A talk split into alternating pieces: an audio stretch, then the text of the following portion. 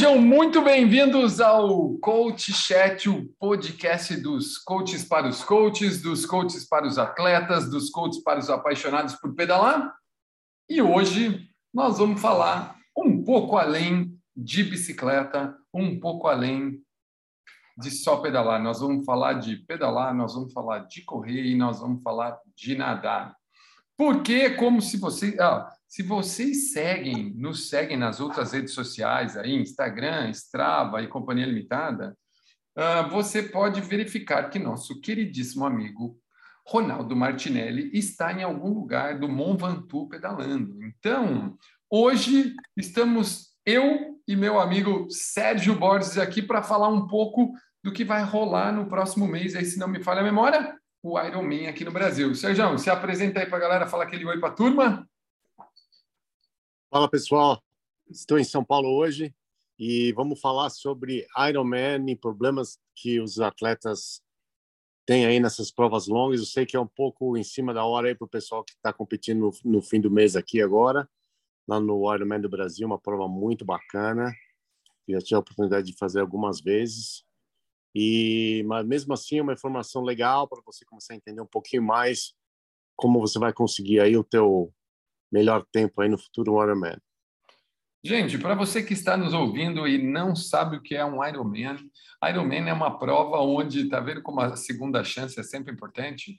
Um, é uma prova onde um cidadão, um maluco ou uma maluca, nada 3.800 metros, depois pedala 180 e corre 42.195 metros, 42.195 metros, o que equivale a uma maratona.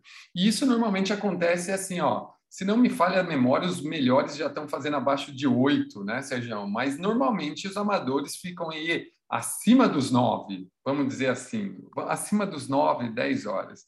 Então, para mim, todo Ironman deve ser comemorado como se fosse um renascimento. Afinal de contas, não é todo dia que a gente fica 10 horas, 12 horas, 13 horas numa prova e sai podendo comemorar. Então, para você que vai fazer o Ironman ou aqui no Brasil, em algum outro lugar, esse episódio do Coach Chat vai falar sobre como ter, se você quer ter um PR, né, um novo personal record no seu próximo Ironman, mas você precisa saber de onde vem a energia que te dá a condição de, de ter esse personal record.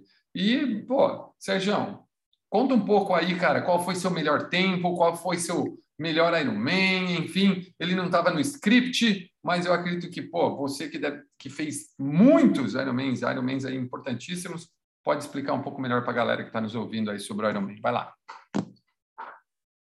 Bom, é, eu tive, não sei se é, a sorte ou, ou, a má sorte aí de fazer 25 Ironmans nessa minha carreira que se encerrou em 2005, e o meu melhor tempo foi de 9 horas e 20, que eu fiz há exatamente 20 anos atrás. Quer dizer, até que na época não era tão mal, né? Hoje em dia o pessoal já evoluiu bastante, né? A gente está velho aqui, a gente só fica na nostalgia. Mas eu tive a chance de competir no mundo inteiro, em todos os continentes, fiz várias provas e competi no Havaí, no Ironman, no Mundial oito vezes. Então me senti aí é, realizado aí no que se diz Ironman. Por mim já foi. Pô, 25 Ironmans até 2005, é isso? Até 2005? É. Pô, então, foi, caraca, velho. E, ó, e, e, gente, vamos lá, vamos lembrar, né, meu, que as bicicletas não eram tão aerodinâmicas, que nós não tínhamos tanta informação assim. Imagine, né? Então, hoje, Sérgio, hoje podia estar beirando a casa dos oito e meio aí, você acha que não, cara? Cara, eu, é, a gente sempre. É, esse artigo até eu falei nisso, né? Eu acho que eu nunca fiz uma, uma prova de que eu poderia fazer. Eu acho que, que eu tinha com certeza dado um potencial físico e teste de fazer uma prova um pouquinho abaixo de nove horas. Mas, como a gente sabe, o Ironman é, sempre foi uma, uma coisa complicada, né? De se acertar. E a gente não tinha tanta informação, não tinha tanto conhecimento. Então a gente muitas muitas das vezes tinha que improvisar e tentar acertar as coisas é, meio na sorte. Hoje em dia a coisa está bem mais detalhada, científica aí, Então, eu acho que a chance de você fazer uns tempos melhores é, é, muito maior, tanto que é o que a gente tem visto aí no nível amador e no profissional, né? Onde as atletas aí estão fazendo aí abaixo de sete, sete horas e meia já. Real, né, cara? Pensar que o cara pedala nada, depois pedala para 40, ela vai cacetada de média e sai para correr a 18 por hora, quase 17 por hora. É animal, animal, pô. Ô, Sérgio, vamos lá, ó. Pô, você, a, o, essa sugestão de conversa hoje foi, foi bem interessante, já que a prova está chegando perto, né, cara? E, pô, ter um personal, um recorde pessoal, um personal record, né, um, um PR, como falam aqui no Brasil, né? Ou um PB, um PB, né? Um personal best nos Estados Unidos, não é fácil, apesar que minutos podem transformar isso no seu melhor tempo, né? Numa prova de horas, minutos são muito, muito bem contados. Cara, agora vamos, vamos começar. Por que é tão difícil baixar o tempo no Ironman? Ou seja, essa pergunta você nem me mandou, mas vamos começar por ela, depois eu vou fazer a primeira. Por que é tão difícil baixar o tempo no Ironman assim, cara? É, eu acho que é, tanto que essa ideia surgiu de um, de um artigo que eu acabei de escrever essa semana. É, depois, se quiserem dar uma lida, infelizmente está em inglês, eu ainda não traduzi, mas vocês acham aí na, no meu Facebook, até no meu website é aberto para vocês darem uma pesquisada lá, vocês podem ler. E, e é uma coisa que as pessoas ainda têm problema é, de entender, que na verdade o Ironman ele é muito mais aí um gerenciamento de energia do que qualquer coisa, porque a gente sabe que o pessoal faz o treino, né? Você está colocando o teu volume de treino, desenvolvendo tua capacidade aeróbica, fazendo seus treinos de força. Todo mundo, quantas pessoas que estão ouvindo incluindo eu, é, sabem que estavam fisicamente super bem preparados e chegou na hora da, do Ironman, acabaram aí sentindo aquela fadiga, perna pesada, foi obrigado a andar ou correr mais devagar e acabaram aí tendo uma prova bem aquém do seu nível, né? Então, é isso que eu queria explicar um pouquinho hoje para vocês, que não é só, né? Porque a gente sempre colocava a culpa na parte do, do esforço físico, né? Mas na verdade eu acho que a a maior culpa aí está no gerenciamento de energia, né? Eu acho que se a gente não tivesse energia suficiente para alimentar os músculos, a gente não vai andar. A gente já sabe disso. Bom, agora, aproveitando aí que você falou disso aí, cara, do porquê o cara vai andar, né? Então, por que, meu? É, é esse gerenciamento de energia ou são uh, excessos, excesso de talvez excesso de força, uh, má preparação? Conta aí, seja, por que, que tanta gente anda na corrida do Ironman? Como a gente estava conversando um pouco antes, eu sei de nego que precisa parar, o cara precisa acabar a prova andando. E qual é o, o problema maior que esse cara encontra uh, durante a prova, né, num Ironman, seja qual for ele, que ele eh, chega a ser obrigado a andar na corrida, cara? É, é hoje a gente vai falar um, um pouquinho da que a gente está assumindo que pelo menos a pessoa fez o treino direitinho, né, se preparou aí de uma forma coerente aí para a prova, né? É, a gente sabe que tem muito atleta que vai com preparo mínimo, né? E acaba tendo que andar e se arrastar mais porque o cara não fez nem o mínimo do treinamento. Né? Hoje a gente a gente entende que pelo menos a maioria das, das pessoas tem, como eu digo, né, tem um medo, né, ou uma consciência suficiente de treinar pelo menos o mínimo, né? Eu né, nunca entraria numa prova do Ironman sem estar treinado devidamente para uma prova dessa, né? É a mesma coisa você meter a cara lá ou então, não fazer um uma daqueles aquelas provas que vocês fazem lá na Itália, na França, sem treinar o ciclismo, né? Haute é loucura. Uma Haute Route, é, por exemplo. Haute Route, por exemplo, a mesma coisa, né? Então vamos assumir aí que o atleta fez uma um treino, uma preparação adequada, né? E mas mesmo assim ele acaba ele acaba tendo que andar, né, numa prova dessa de Ironman. Então eu queria te explicar o porquê a gente está falando de energia, né? É, eu estava ouvindo aí uma entrevista do, do recente campeão mundial do Ironman nesse fim de semana agora, o norueguês Christian Blumenfeld, que também é o campeão olímpico, que também é o recordista do Ironman. Ele acabou ganhando esse, o, esse mundial agora nesse fim de semana. E ele estava falando que ele que ele mediu e que o corpo dele consome mais ou menos mil calorias por hora. Então, você imagina um cara desse que gasta mil calorias por hora e faz uma prova por volta de oito horas do Ironman, então ele precisaria de oito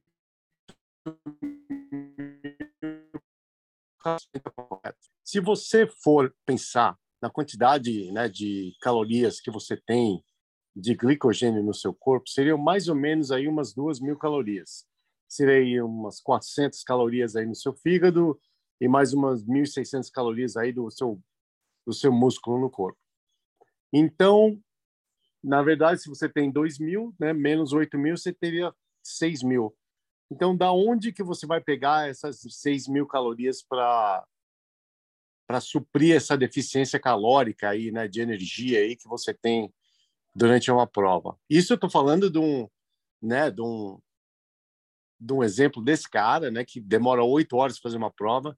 Imagina você que tem o mesmo desgaste calórico, só que você vai demorar 10, 12 horas. Então, você imagina que você precisa ainda mais do que esse cara. Mas vamos a esse exemplo, que é um exemplo um pouco mais fácil para a gente fazer a conta. Então, voltando ali naquele ponto, agora a gente precisa descobrir de onde a gente vai conseguir esses 6 mil calorias para ele conseguir manter o nível energético e completar essa prova é, sem ter que andar, né?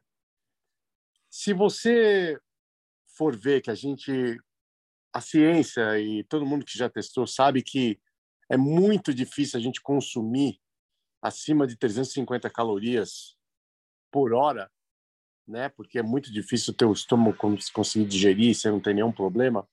Já é difícil já fazer os 350 calorias por hora. Isso eu estou falando, né, de, um, do, de homem, né, que pesa aí seus, de 70 acima para quilos.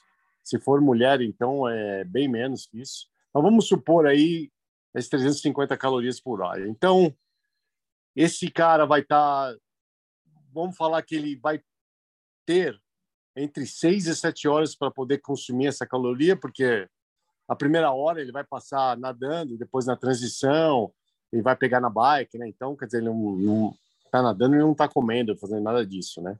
Então, isso vai começar a se alimentar quando chegar na bike. Então, 350 calorias aí multiplicado por 7 dá 2.450 calorias. Quer dizer, ele ainda, mesmo indo no limite de que consegue, de que seu estômago consegue absorver, ele ainda vai estar com uma deficiência de 3.550 calorias. É, eu ia falar quase 4 mil calorias ele vai estar deficiente ainda. Né? É, exatamente. Então, minha pergunta é para vocês, e aí, da onde que vem essa caloria? Né? Bom, o único jeito né, de, você, de você conseguir essa caloria é através é você conseguir entrar no teu na sua reserva de gordura, né? Que é que eu tento, eu tento falar, falo para meus atletas que é basicamente infinita, né? É, para você ter uma ideia, né? Se você vê um atleta assim de nível elite, até profissional, que tenha 10% aí de, de composição de gordura, é, vamos supor que ele pesa aí uns 77 quilos, eu estou falando aí de 69 mil calorias de gordura, né? 10% das mais ou menos 7,7 quilos, multiplicado por 9 é, calorias por cada grama de gordura, você tem aí mais ou menos umas 69 mil calorias. Ou seja, você poderia fazer quase sete Ironmans seguidos sem precisar comer, só usando o que você tem de gordura no corpo.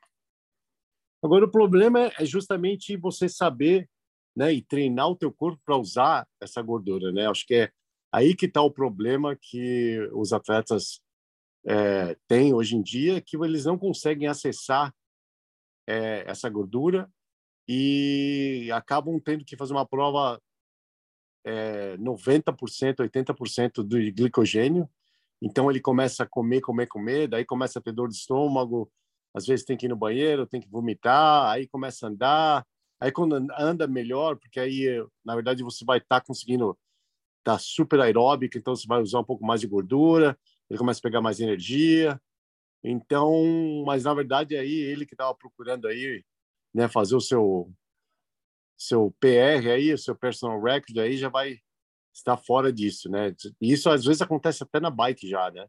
As pessoas nos últimos 20, 30 quilômetros do Ironman aí já começam a sentir é, essa deficiência, e isso eu vou explicar aí daqui a pouco o porquê. E já chega na corrida, já sabe que vai ser aquela andada, um arrasto total. Né? Então, Sérgio, deixa eu fazer uma pergunta para você. Uhum. Um, cara, é isso que você falou, né, meu? Pô, essa conta é interessante, essa coisa da gordura, né? Uh, do cara conseguir, né? Isso você está falando de um atleta de alto nível, né? Que tem 10% de gordura, 8% de gordura, né? Exato. Uh, uma pessoa. Imagina nós. É, eu ia falar, uma pessoa normal, né? Uma pessoa normal que vai fazer a prova, às vezes ela está com 14, 15, né? Tem gente até com mais, enfim. Então ele tem bastante reserva. Mas essa reserva ele precisaria estar tá trabalhando esse tipo de coisa há muito tempo antes, né? Não dá para virar a chave ali naquele momento. Fora Não. que, né?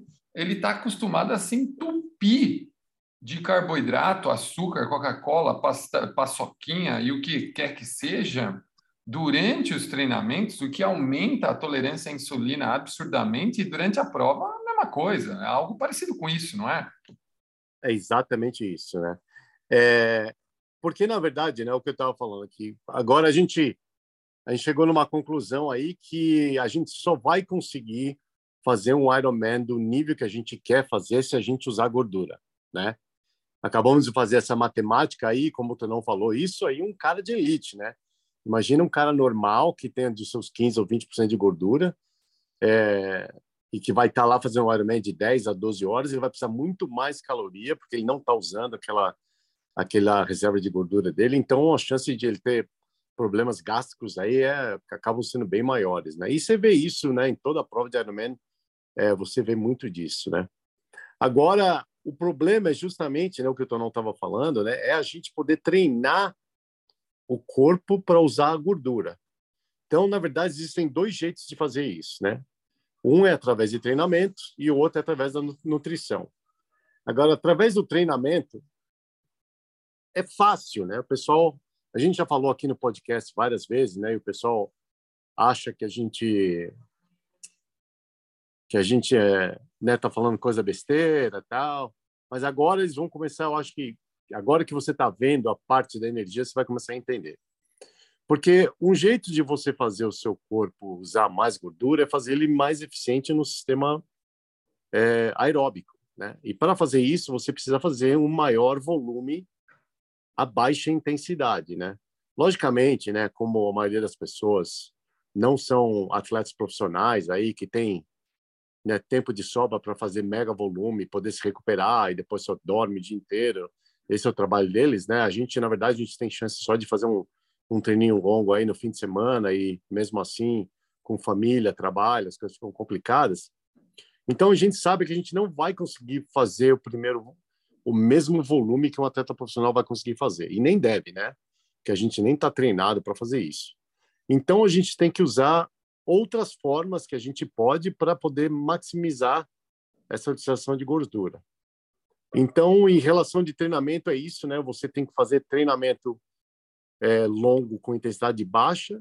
Eu acho que aí já começa aí o primeiro erro de muito atleta. Foi muito engraçado, né? Que eu eu estava trabalhando num camp de triatlon aqui em Taipava. E o pessoal saiu para correr e foi aquela competição, né? Todo mundo um correndo, competição o outro.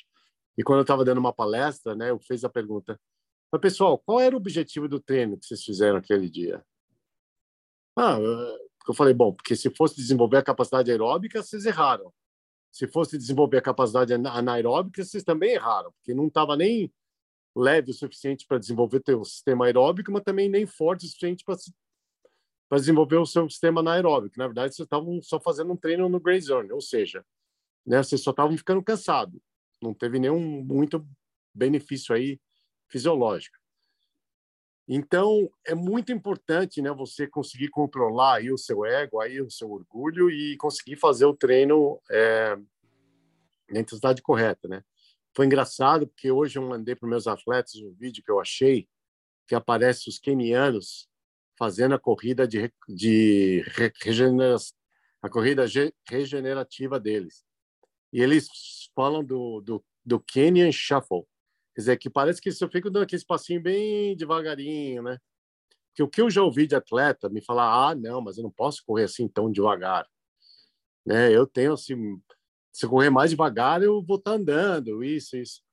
Aí como eu tive que mandar esse vídeo aí dos quenianos que devem estar tá correndo ali nos 9 minutos quilômetro, mais ou menos, para quem corre abaixo de 3 numa maratona, né? E mostra que eles entendem essa necessidade e por isso também que eles estão no nível que eles estão.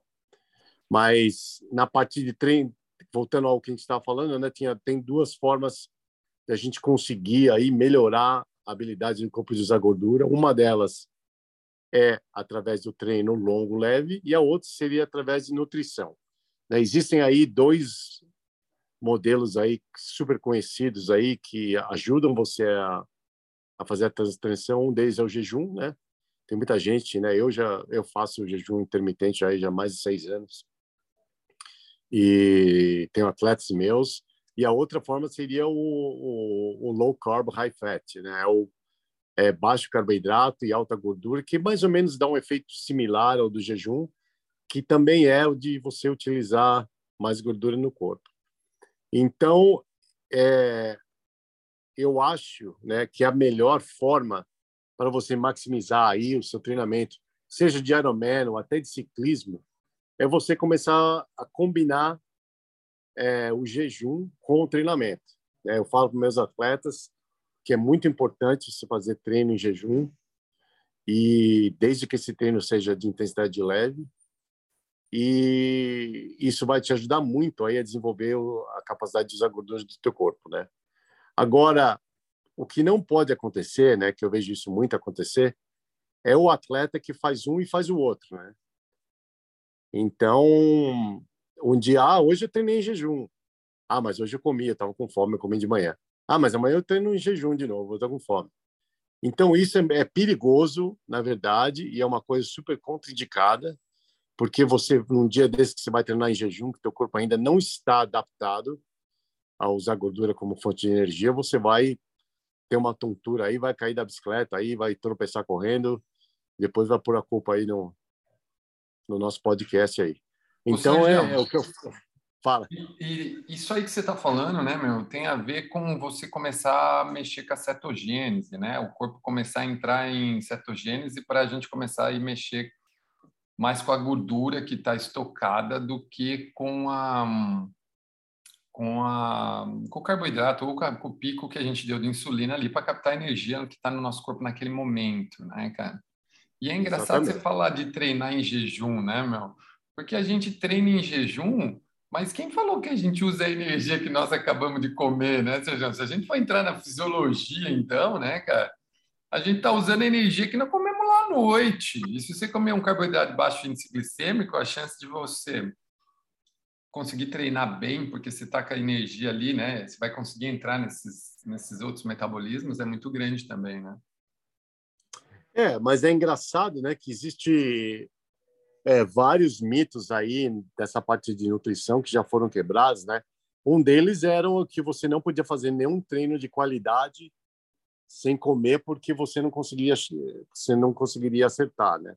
Isso aí eu quebrei, eu mesmo quebrei várias vezes, porque eu já treinei, eu já eu lembro que uma vez até fiz um teste, né?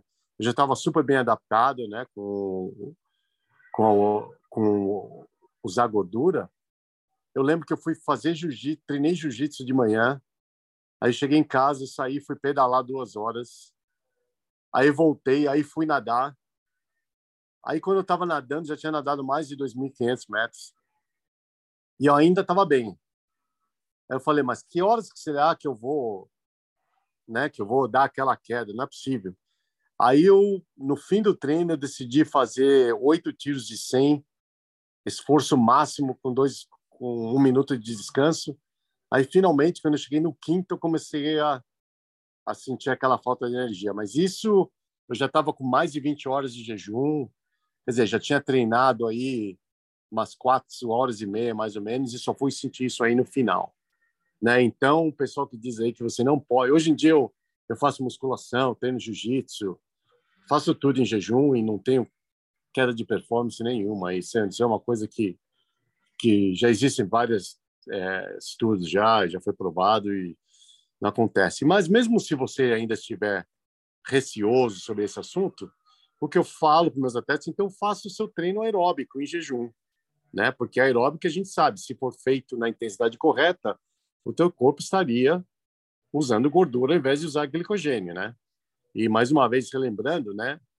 É, a gente tem só duas mil calorias aí de glicogênio no corpo, ou seja, se você se você não ensinar o teu corpo a usar gordura, você vai fazer um treino aí de de duas horas, depois de já estar de jejum aí 14 horas ou 12 ou 13, você vai né, sentir aquela tonturinha e aquela parecer queda de pressão aí, né, e a fome, porque o teu corpo não sabe outra coisa, né?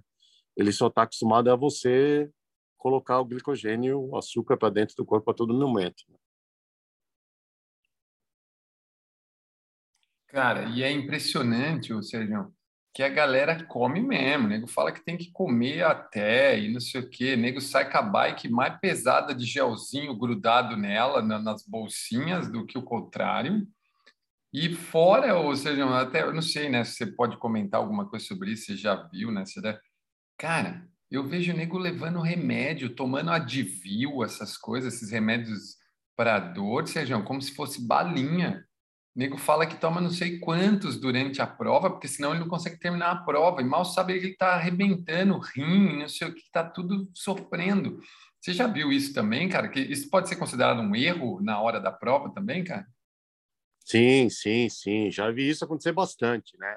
Inclusive de atletas assim que que não não nem estou falando em atletas de nível mais avançado, estou falando em qualquer outro nível de atleta que ouve de não sei quem que tem que tomar de view e os caras levam e começam a tomar três, seis, oito, nove, né? É, durante uma prova de Ironman, é né? uma coisa absurda, né? Eu nunca tomei nada.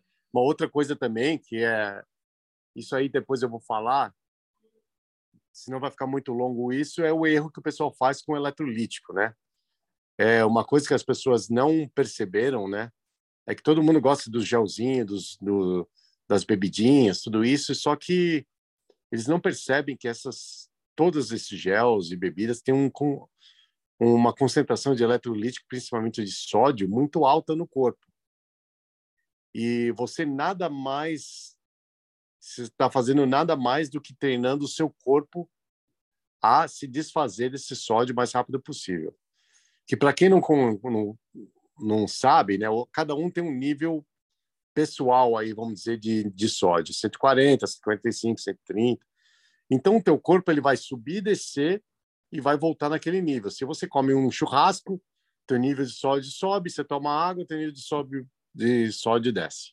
Se você toda hora começar a comer tudo que tenha muito sal, sal, sal, sal, o que, que você vai fazer? O teu corpo vai ficar cada vez mais eficiente em eliminar esse sal, né, para trazer o teu nível ao nível normal também. Então, se você todo treino, que eu vejo atleta fazendo um erro disso, todo treino na, na caramanhola, coloca eletrolítico, leva pílula de sal e fica tomando, tomando, tomando, numa, principalmente treino de intensidade baixa, né? Que você nem está suando muito, você só está ensinando, eu digo, seu corpo a, a eliminar esse sal cada vez mais. Só que aí você vai chegar numa prova onde a intensidade é mais alta, está um calor, está uma umidade, o teu corpo vai continuar eliminando o sal naquele mesmo nível alto, porque é assim que você tem treinado ele. E aí que vem as câimbras também, esses outros problemas que acontecem, né? Por isso que eu falo para os atletas, sai para tomar com o mínimo possível. Toma se você achar que você vai ter alguma alguma chance de câimbra. Não comece a tomar uns eletrolíticos desesperadamente é, antecipados sem saber se você vai estar necessitando, né?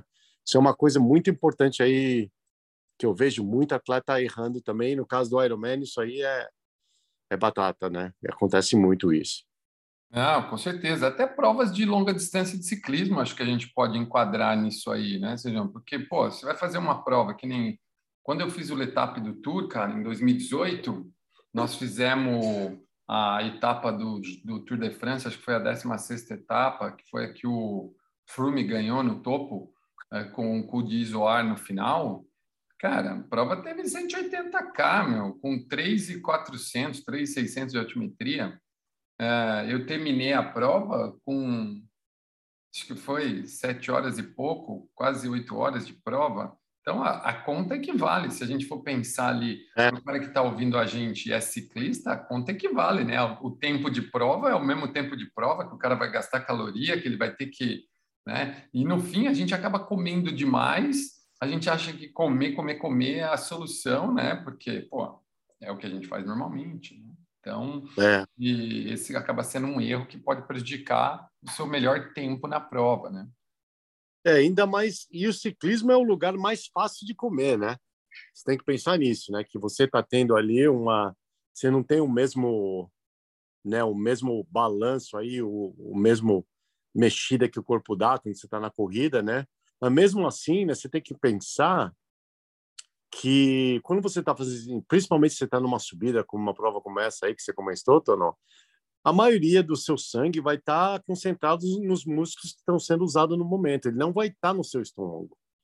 Quer dizer, então, naquele momento, quanto menos você comer, logicamente, você tem que estar tá treinado para poder fazer isso, melhor você vai dar, porque o teu, o teu, o teu estômago não vai estar tá tentando digerir é, um alimento com, com pouco quantidade de sangue lá para uma função correta do órgão, né? Então, isso é uma outra coisa que o pessoal também esquece, acha que a gente pode comer, comer, comer e, e acha que o corpo vai digerir. E você, fora que você também sabe, na hora que você está sofrendo, né, uma intensidade mais alta, fica difícil comer também, né? né? É, você já está tendo dificuldade de respirar, imagina de comer. Então, mais uma, mais uma razão, né, para o pessoal começar a pensar, né, em fazer uns treinos aí em jejum, né? Logicamente, você tem que começar de leve, né? Eu falo aí para o pessoal que é ciclista, né? Acorda de manhã. E que eu, quando eu falo em jejum, é, o pessoal fala, é engraçado, né? tive uma atleta minha, eu fui fazer um teste metabólico e tinha que estar em jejum. Eu falei para ela, eu falei, você está em jejum? Ah, tô, só tomei um suco hoje. Aí eu, não. Pessoal, jejum é jejum, é nada que tenha calorias. Sérgio, tomei um suco de sete laranjas, né, cara? Comeu meio copo de açúcar. Tudo bem, é frutose, gente, é do bem, tá? A gente sabe disso que é do bem, não é um açúcar refinado. Mas normalmente um suco ele é feito com quatro, cinco laranjas, entendeu? Então a quantidade de açúcar é altíssima, né, cara? Mas eu não comi, né? Eu não comi, é, eu não comi nada, eu não comi nada, eu só tomei um copo de suco, ou um copo de leite, é. né? Um copo de leite eu também, né? Nem vamos entrar no mérito, né?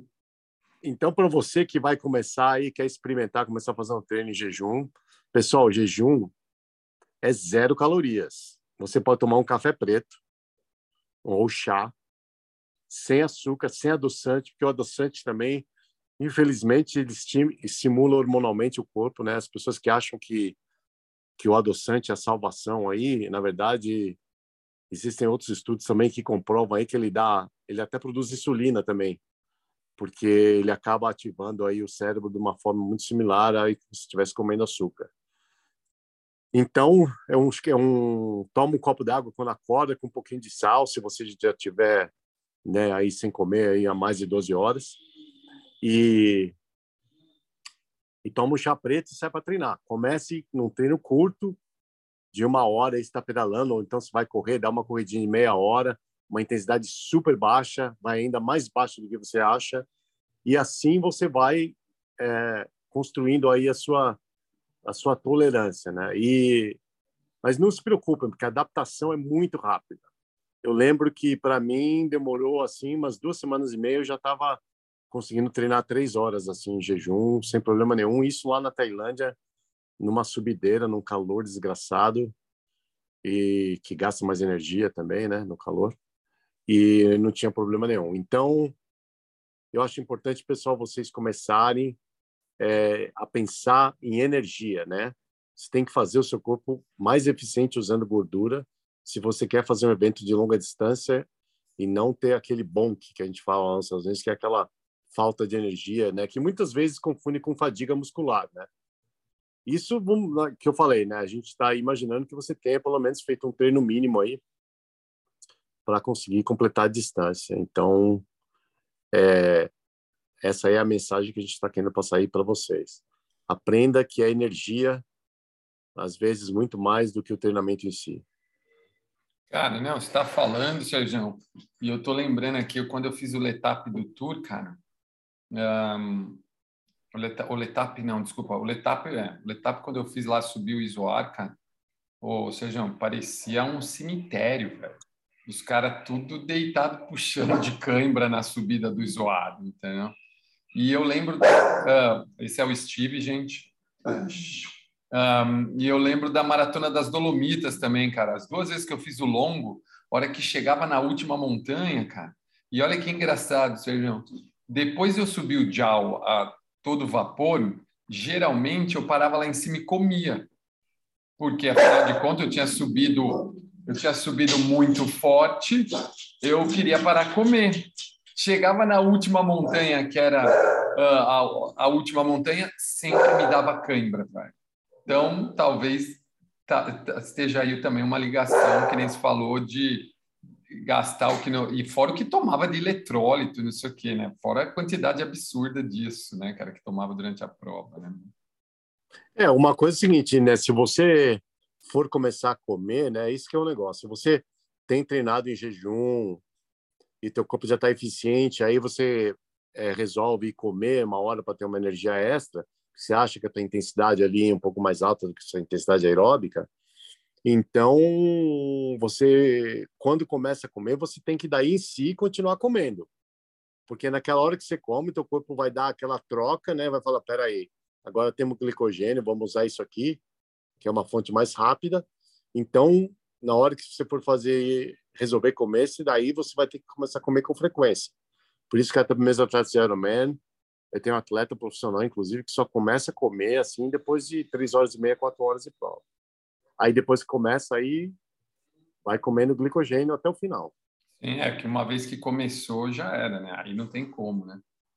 Gente, é. olha só, nesse episódio a gente quis trazer para vocês uma super informação. Talvez, como o Sérgio disse, não dê tempo de você reverter até o Ironman, mas fica aí dicas importantíssimas e fundamentais para você que vai fazer o Ironman ou que, meu, de repente está aí treinando Ironman com uma planilha que você comprou na internet de alguém perdido aí, de repente, quem sabe agora, no próximo Ironman você não procura um treinador aí, de repente Sérgio aí ser seu treinador, para que você consiga fazer uma grande prova. Sérgio, fala aquele tchau para a galera aí, os nossos seguidores que hoje tiveram aí overdoses de conhecimento aí sobre o Ironman. Pessoal, queria deixar um grande abraço e para vocês que vão competir no Ironman do Brasil, é, boa sorte. Infelizmente, não vou estar presente, é, como eu estou aí viajando muito, eu não consegui me programar, mas com certeza vou estar lá no Havaí. Para vocês que forem lá para o Mundial do Havaí, me procurem lá, vamos tomar um café e trocar umas ideias. E semana que vem a gente volta aí, mas eu acho que o nosso grande passeador francês vai estar de volta aí para contar as aventuras dele e a gente vai curtir aí um assunto muito legal semana que vem aí. Com certeza, com certeza o Ronaldão vai estar aí. Então, a gente se vê na próxima semana. Muito obrigado. Curte, segue a gente no Spotify e vai lá no YouTube, se inscreve no nosso canal. A gente se vê na próxima semana, turma. Um grande abraço. Tchau, gente. Até.